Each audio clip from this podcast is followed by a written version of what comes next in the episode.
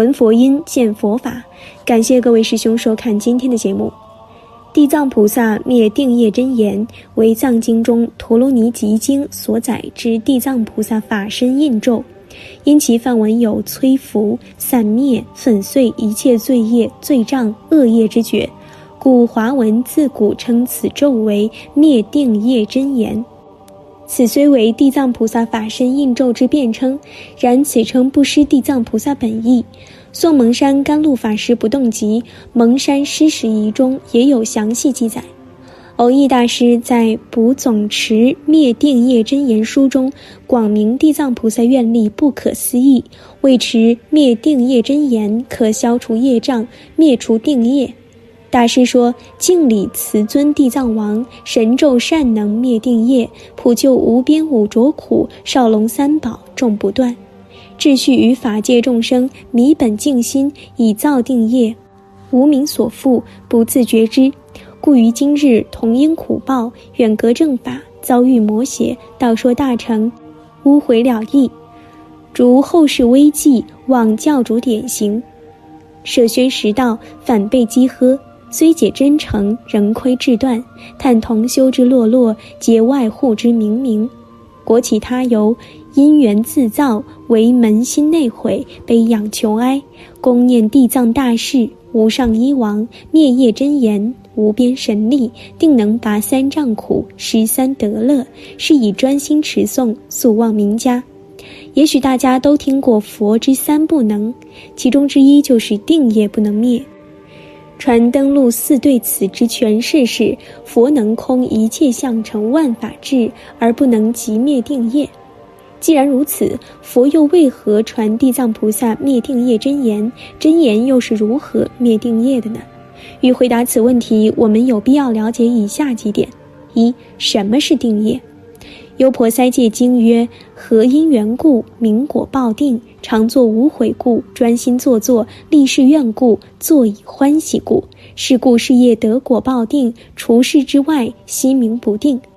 业之语报，皆是自心限量，心空一切皆空，心假一切皆假，心中一切皆中。特凡夫不达能造所造，能受所受，当体三德密藏，而以因重导心，作因重恶业，必招因重苦报，名为定业。彼心既定不可挽回，大觉亦不能即令消灭。二定业如何灭？因此，定业能否灭之根本在于定心能否消灭。世尊大慈悲巧设方便，令地藏菩萨说咒劝持，即是转其定心见使消灭也。地藏菩萨以大悲缘故，遂设方便而说灭定业真言。学者若能至心忏悔，发心精进，则何业不能灭转？何咒不能消业？究竟只在当人一念信受持咒之心耳。真言者，诸佛之秘密总持是也。三，如何持灭定业真言？在地藏法门的修持中，持灭定业真言应数过百万以上。如是修行，方见成效，且不可一曝十寒。一日只诵佛名号数声，未见利益，遂怀疑虑。譬如砌砖建屋，日砌一砖或数砖，即终日探怨，为何屋不能住？若日日勤勉，则屋必速成，令人不受风霜雨露之侵，虫蛇虎狼之害。若日不精勤，善少业重，何能见效？得果必要重因，妄心求法，法何可得？持诵之术，本意为相。实不必拘泥，然众生心思散乱，帮强以为术，令其精进。修习地藏法门，见效速缓，果报大小，着在发心。或有诵经百部，不见验证，即退初心，以为佛菩萨愿力，或许有虚，而不论自己发心是否为正。发世间增上心，则果小效缓；发出誓菩提心，则果大效速。学者妄念未消，愿力不具，如鱼游水，终不脱海。何况出离三界，此楞严经位，因地不真，果招迂曲。若能发起菩萨心，至心精勤，三字五字，一句一集，即可感应开悟。何待百步万生？若学者事务繁忙，无暇专修，亦可将修行与工作、生活相结合，随时随地发起菩提之心，因发菩萨心，故得大功德。学者孝慈，平时扫地亦想再扫除自己众生之三毒，一日三餐亦想供养佛法僧三宝、六道众生，如此等等。若学者时时能如是至诚发心，广设方便，尽令解脱，而我自身方成佛道。以一言结之，释迦世尊为定业不可救，所以含造罪之心；地藏菩萨说灭定业真言，所以为穷途之客。而关于念诵此真言的功德利益，在中国千年来受持者众多。得到感应而消去业障或恶业，因而逢凶化吉者不可计数。且您不一定要与地藏王菩萨有缘，也可受持灭定业真言，对于居家生活、平安健康及明心见性都有帮助。正所谓真言者，诸佛之秘密总持是也。如果专心一致地持地藏灭定业真言，就可以接通地藏菩萨的电波，接受他大愿力的能量，让他帮你除去黑暗的业力、沉重的习气，转危为安。据古书记载，有人因此祝福升天、驱魔除患、大义无忧、延年避愿、转妖为寿、免盗贼恶、重病除愈、劝发菩提，惊人的感应更是不胜枚举。接下来，小编为大家整理了几个念诵此灭定业真言后的真实感应故事，愿以此加深大家对该真言的信心。我最近在准备考试，为了能专心念书，搬到外面去住。可能是因为不太适应的关系，偶尔就会做一些奇怪的梦，其中最特别的就是这个有关灭定业真言的怪梦。我梦到大量的黄土崩落，盖住了一间小房子，看起来有点像坟头那种圆圆的土丘。我走向前去，那个房子的门就一下子打开了，连黄土都开了一个跟门差不多大小的洞，隐约看到有个人在走动，而且还挺个肚子，是个孕妇。于是我就走进去，没想到那个孕妇转过身来，我的妈呀，竟然是个会动的死人！脸部、手臂上都是青瘀破皮，简直惨不忍睹。拍张照片就可以用来修补镜关了。随着他逐步靠近，我被追赶到一个黑暗的角落。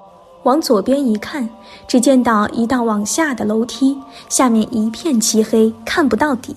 这时，我不知道为什么就开始诵灭定业真言，大约只诵了三四遍，突然有种倒带的感觉。